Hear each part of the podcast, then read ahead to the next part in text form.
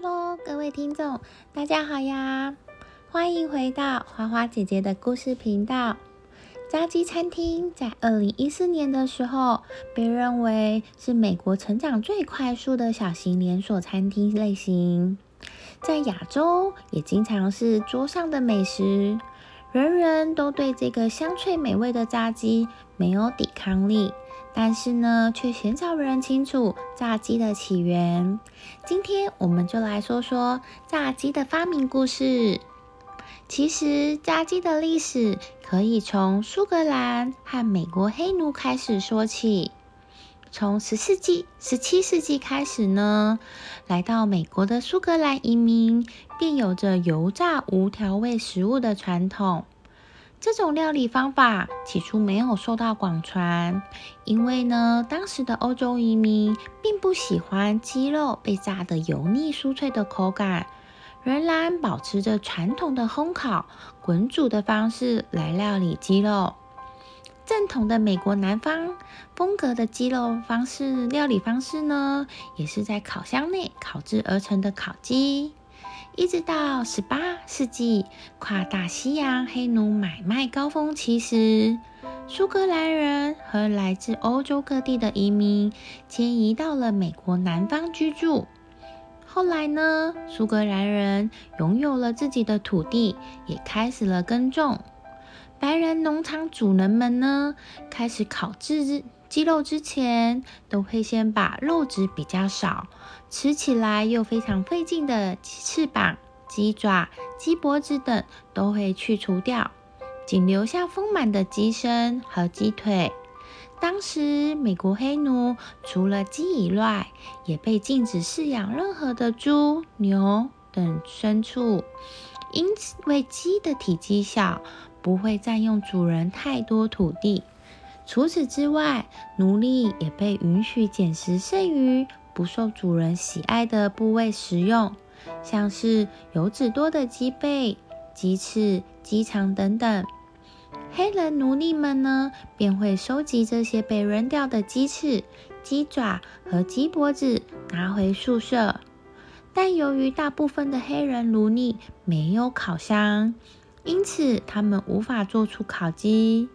即使其中有一些黑人奴隶拥有烤箱，但由于烤鸡的制作时间相对较长，加上拿回来的部位经过烤制之后的肉汁都容易会消失掉，剩不下什么可以吃的，所以呢，他们就寻求了替代方案，也就是油炸。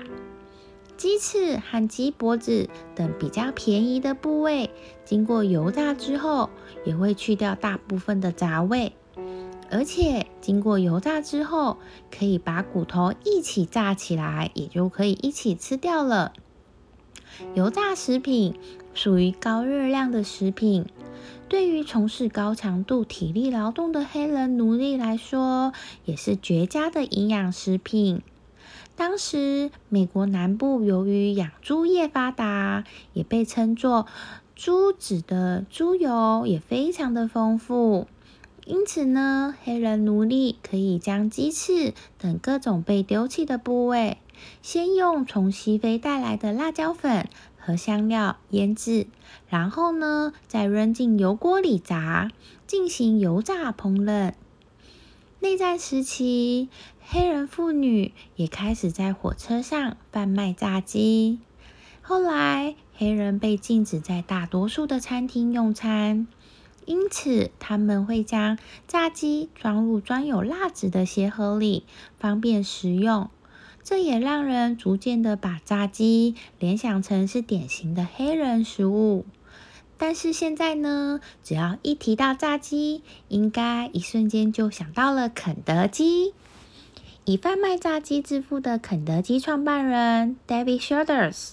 曾经做过轮胎推销员、军人和加油站老板，许多人会以上校来称呼他。在开设加油站的时候，Sanders 会自己烹煮一些简单料理，作为招揽顾客之用。他想到用独门配方跟鸡肉一起油炸，制作出令人一吃就惊艳的酥脆炸鸡，因此还吸引了许多慕名而来想要吃炸鸡的客人呢。后来，Sanders 在肯塔基州开设了一家餐厅，但是却经营不善而倒闭了。最后，他将自己的独特配方出售给另一家餐馆，并且授权肯德基经典的白色上校爷爷的形象给餐厅使用。每卖出一份炸鸡，可以得到五分美元的授权费。一直到一九六四年，已经有六百家餐厅和他签约了。他也因此呢，成为家喻户晓的亿万富翁，也就是我们大家都知道的肯德基爷爷啦。今天的炸鸡故事喜欢吗？你们对于什么的发明故事感兴趣呢？欢迎都可以留言给我哦，我也很期待收到你们的留言。那今天的故事就先说到这里，我们下次见啦，拜拜。